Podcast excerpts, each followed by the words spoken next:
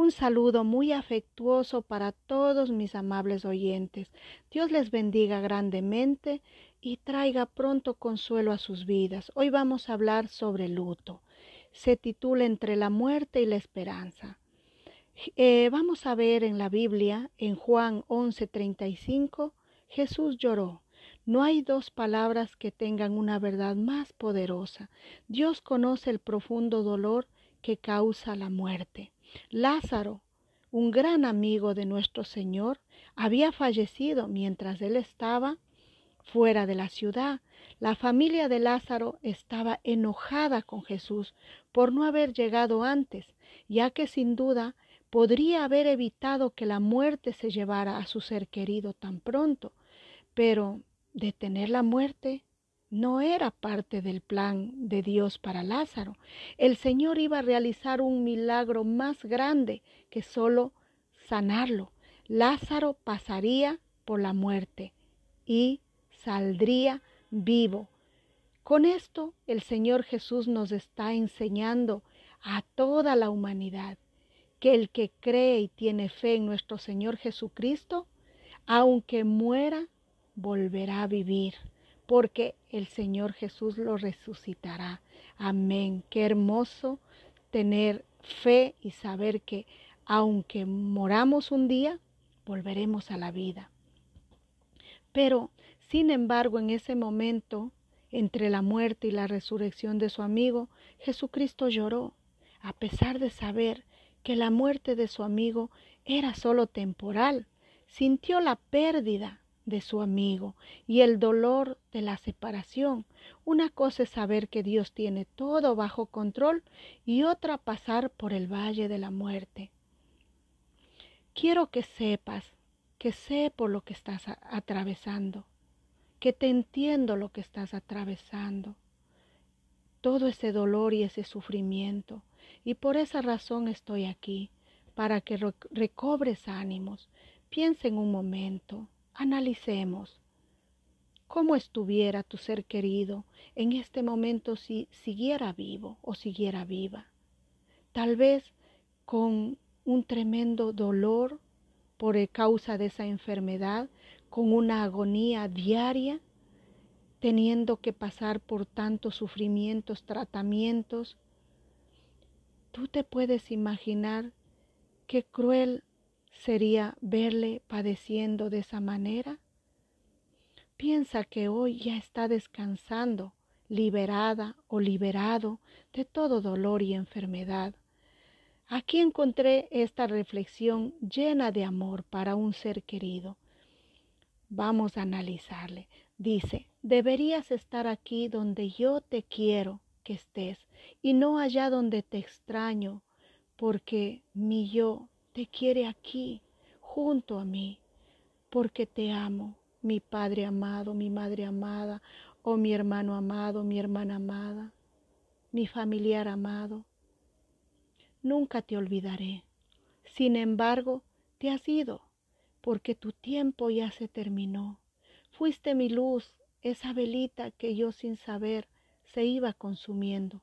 Tu tiempo físicamente se terminó, pero vivirás por siempre en mi corazón y en mi memoria. Y también vivirás por siempre en cada uno de tus seres queridos que lloran tu ausencia.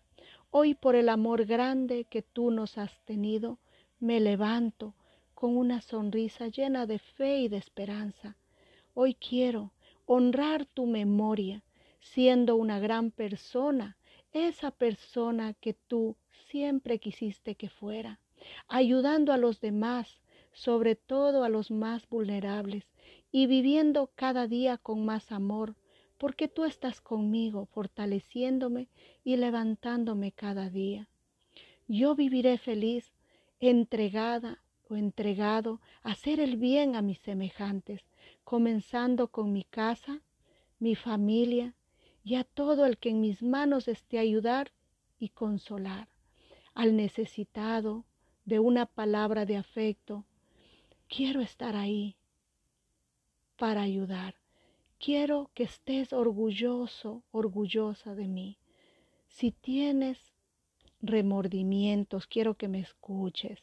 Si tienes remordimientos porque en vida no pudiste decir cuánto lo amabas, cuánto la amabas, no pudiste pedirle perdón y no pudiste decir que le perdonabas, tal vez por el maltrato, por el abandono, porque tal vez fue infiel a tu madre, infiel a tu padre, o por discusiones, por cosas que a lo mejor ahora viendo no tenían valor, no tenían sentido. Bueno, te voy a dar un consejo. Escribe en una carta y allí expresa todo lo que sientes y lo que sentiste, si tenías dolor, rencor, porque sabemos que en este mundo nadie es ni ha sido perfecto, somos imperfectos. Entonces, escribe esa carta, pide perdón y perdona, aunque te cueste perdonar, porque el perdón tienes que saber, no es un sentimiento, es una decisión. Decide hoy perdonar, hazlo y te liberarás de cargas que no te hacen bien. Sea agradecido, sea agradecida, aún porque solo te haya engendrado, ya que Dios usó a tu Padre para que tú estés en la tierra. Di, gracias porque estoy viva, gracias a Dios y a ti, Padre, que te usó para que yo hoy esté viva. Te dejo libre, ya entendí, tu tiempo en este cuerpo se terminó. Ahora cierra este ciclo y levántate. Di estas palabras. Te honro, te agradezco, te pido perdón y te dejo ir. Mi consejo de corazón para quienes se hallan en las profundidades del dolor y la desesperación después de haber perdido a una persona muy querida es que ores pidiendo fortaleza y misericordia a nuestro Dios Todopoderoso en el nombre de nuestro Señor Jesucristo. Ora, porque puedas tener paz y consuelo y que puedas descubrir, puedas descubrir el sentido a tu nueva etapa de la vida en que ahora te encuentras. Sé receptivo, sé paciente, por encima de todo, examina tu vida en busca de maneras de compartir más profundamente tu amor con los demás desde ahora mismo. Piensa y levántate. Bueno, voy a leerles uno de mis versos favoritos para esta situación. Y esto está en Juan 14, versículo 1 y 2, donde el Señor nos dice que hay muchas moradas en casa de su Padre y que si así no fuera, Él nos lo habría dicho. Qué maravilloso saber que tenemos una morada en el cielo. Vamos a leer el testimonio de una joven unos meses después de la partida de papá, me quedé devastada. Perdí mi camino, mi orientación. Me daba igual que sea de día o de noche. No hallaba ya sentido a mi vida. Caí en una depresión profunda. Pero un día mi madre entró por esa puerta a mi habitación oscura, quitó las cortinas, se sentó al lado mío en la cama y me dijo, voy a leer unos versículos en Isaías 61, 1 al 3.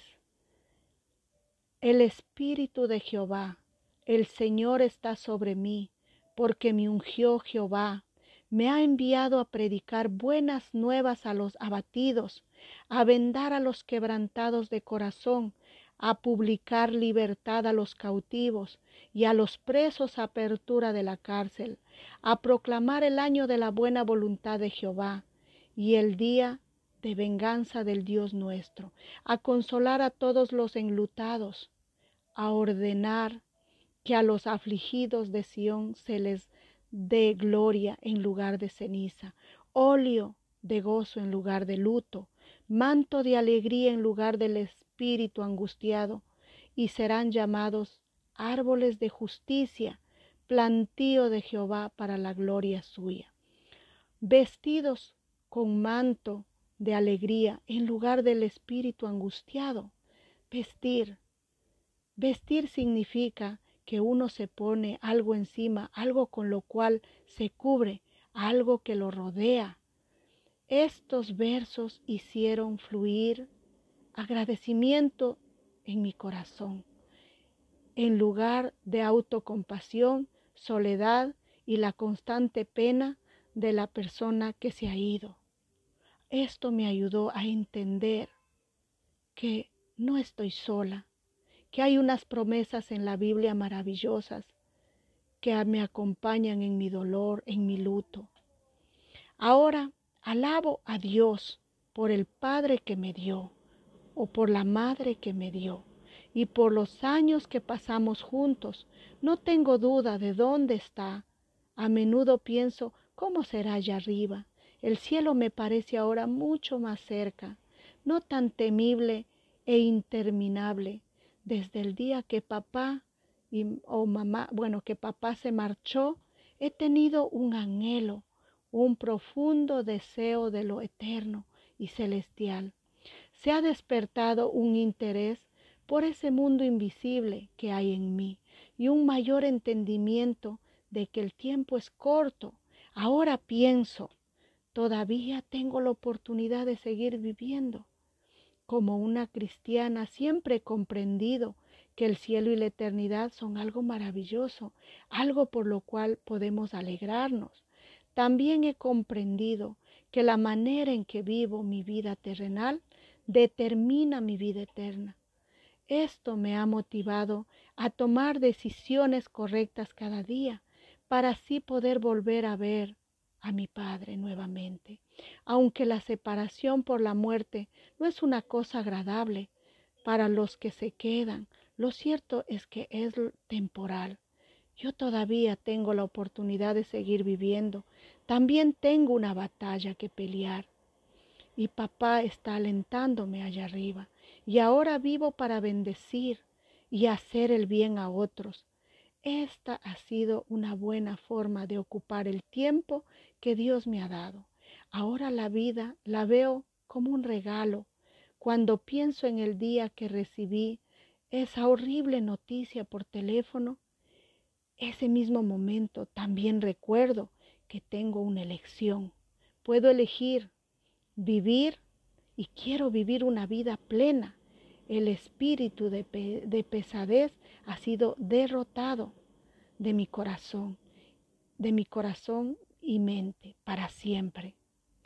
Esto es maravilloso, saber que podemos liberarnos y podemos ser mejores aún. Vamos a leer eh, un salmo que está maravilloso y les dedico a todos mis amables oyentes. Lean el Salmo 62. Alma mía, en Dios solamente reposa, porque de Él es mi esperanza. Él solamente es mi roca y mi salvación, es mi refugio. No resbalaré. En Dios está mi salvación y mi gloria. En Dios está mi roca fuerte y mi refugio. Esperad en Él en todo tiempo, oh pueblos. Derramar delante de Él vuestro corazón. Dios es nuestro refugio. Qué maravilloso, ¿verdad? Saber que Dios es nuestro refugio, que no estamos atravesando todo este valle de dolor solos. Ánimos. Bueno, quiero que sepan que esto lo hice con la guía de Dios para ti, para que recobres ánimo, para ayudarte a recobrar fuerzas, para revelar un poco más el amor de Dios sobre ti, el cuidado de Dios que tiene sobre ti, su misericordia a través de los abrazos de tu familia, que no estás sola. Dios te bendiga grandemente te mando muchos abrazos y muchos ánimos.